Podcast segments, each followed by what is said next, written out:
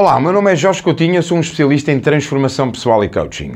Bem-vinda, bem-vindo a mais um episódio do Momento Lendário. Neste episódio eu queria falar contigo hoje de um tema: procrastinação. Sabes o que é? Procrastinas? Sabes como evitar, diminuir ou eliminar da tua vida? Então fica por aí. Até já.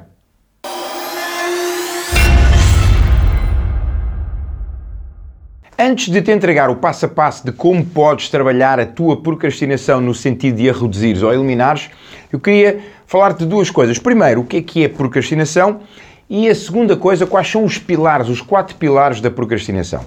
Procrastinação, se não sabes, eu também até há uns anos atrás nunca tinha ouvido esta, nunca tinha escutado esta palavra. Procrastinação é atrasar a ação, ou seja, é o célebre faça amanhã é o célebre, pá, não apetece fazer agora, faço depois. Ou seja, é atrasar uma ação, é atrasar um resultado. Até porque é que todos nós fazemos isso? Em primeiro lugar, a tua mente está desenhada para poupar energia. Então o que é que ela faz? Ela associa que tu vais fazer algo que vai requerer muita energia da tua parte, ela tende a atrasá-la. Porquê? Porque naquele momento esse, esse consumo de energia vai-te criar dor. Então ela tende a afastar-te da dor e a atrasar que tu entras em ação.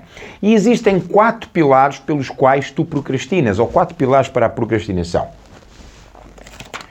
O primeiro pilar tem a ver com muitas vezes nós sermos obrigados ou nós precisarmos de, de, fazer tarefas de baixo valor. Então nós temos a tendência a atrasar um, ehm, puxar para a frente aquelas tarefas que nós não gostamos muito de fazer. Por exemplo, eu sou alguém que não sou muito burocrático, então tudo aquilo que requeira papelada, coisas de muita burocracia, eu tendo a puxar para a frente. Aquilo que nós associamos tarefas de menos valor. O segundo pilar tem a ver com expectativa, e aqui é curioso. Ou foi algo que tu no passado colocaste uma expectativa demasiado positiva e quando foste entrar em ação, visto que era algo difícil ou algo que requeria tempo, e então ficaste quase como um anticorpo relativamente àquela ação, ou então é uma expectativa de dificuldade. Já te aconteceu, e eu lembro-me, por exemplo, na escola, quando eu tinha que estudar para algum exame, eu ia atrasando, eu ia atrasando, porque na minha cabeça aquilo iria ser muito difícil. E o curioso era que quando eu entrava em ação, depois via, ah, então expectativa de dificuldade, neste caso. Em terceiro lugar, ou em terceiro, o terceiro pilar, tem a ver com o medo de errar, tem a ver com o medo de falhar. Muitos de nós procrastinamos, atrasamos a ação, atrasamos realizar algo com medo de errar, com medo de falhar. E por último, o quarto pilar da procrastinação tem a ver com uma coisa que é a nossa personalidade. Existem pessoas que, por traços de personalidade, elas tendem a entrar mais rapidamente em ação. Ou seja, na mente delas é eu preciso, eu tenho que fazer algo, até eu quero fazer já e fica já resolvido. E por outro lado, existem pessoas, por exemplo, onde eu me, englobo, eu tenho a tendência para puxar para a última. Então é, ok, se é algo que eu preciso de fazer, mas é algo que vai requerer mais energia, então eu prefiro guardar lá mais para a frente e depois entrar em ação. Ainda assim, existe aqui um meio termo e é isso que vamos ver nos oito passos para tu procrastinares menos. O primeiro passo para tu reduzires ou eliminares a procrastinação da tua vida tem a ver com uma coisa muito simples programação. Ou seja, tu programares, fazeres uma programação naquilo que é verdadeiramente importante para ti. A procrastinação normalmente ocorre a nível mental. É quando tu tens a consciência do eu tenho que fazer, eu preciso de, fazer e estás aqui dentro da tua cabeça. Ao programares, aquilo que estás a fazer é estás a tirar informação da tua cabeça e estás a colocá-la aonde? num programa, na tua agenda. Então, a programação, programar aquilo que tu precisas de fazer. O segundo passo tem a ver com criação de prioridades. Mais uma vez, quando tu te mantens apenas e só ao nível mental e não tens uma programação, tudo é importante ou tudo é difícil. Então, cria prioridades. Cria, ainda que tenhas que fazer 10 coisas, 20 coisas que estás a adiar, olha para esse número, para essa lista e faz uma prioridade. Seleciona três coisas, três mais importantes que tu precisas de fazer. Então, cria uma prioridade para aquilo que tu precisas de fazer. Em terceiro lugar, faz. Ponto. Aqui é faz na hora. Criaste a prioridade, é algo que tem que ser feito, faz naquele momento. Não tenhas a tendência para ir fazer algo. Faz na hora, faz naquele momento, ok?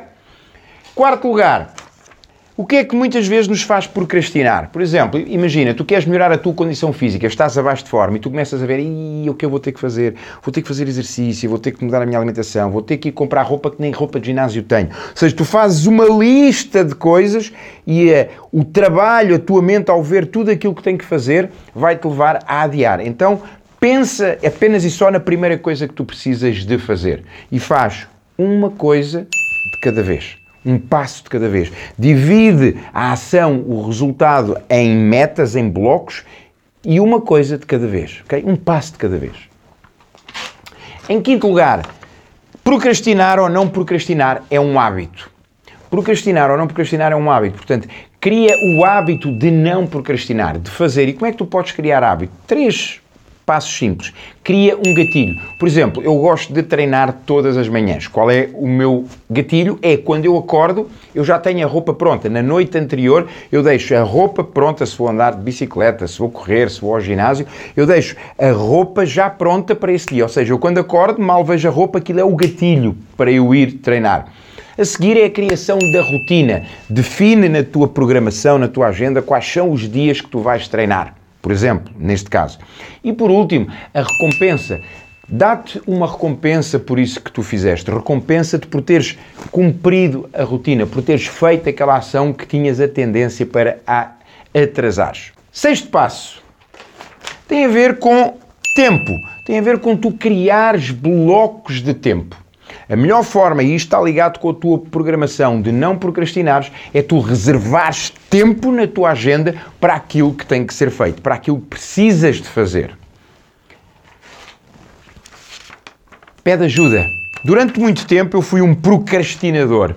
E aquilo que me vou a eliminar a procrastinação foi recorrer a ajuda, ajuda de um coach numa fase inicial e hoje em dia pedir ajuda a alguém da minha equipa para dizer: olha, Preciso que me ajudes nesta ação. Preciso que me mantenhas aquilo que chama-se em inglês accountable, ou seja, comprometido. No português do, do Brasil existe uma expressão que é manter-me engajado, manter-me engaged com esta ação. Portanto, pede ajuda a alguém, ou a nível profissional, ou alguém da tua equipa, alguém próximo de ti e que te vai ajudar a que tu te mantenhas comprometido e a que tu não procrastines. Em último lugar, curioso estará a acontecer com o passo 8. Em último lugar, abrires mão da perfeição.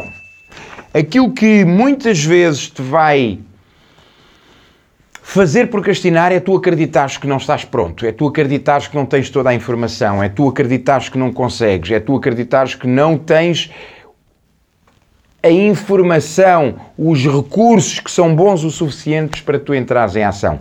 Abre mão da perfeição. Feito, é melhor que perfeito. Por isso, faz, não procrastines mais. E era só isto hoje sobre procrastinação. Vemos no próximo episódio do Momento Lendário, já no ano que vem de 2021. Até já!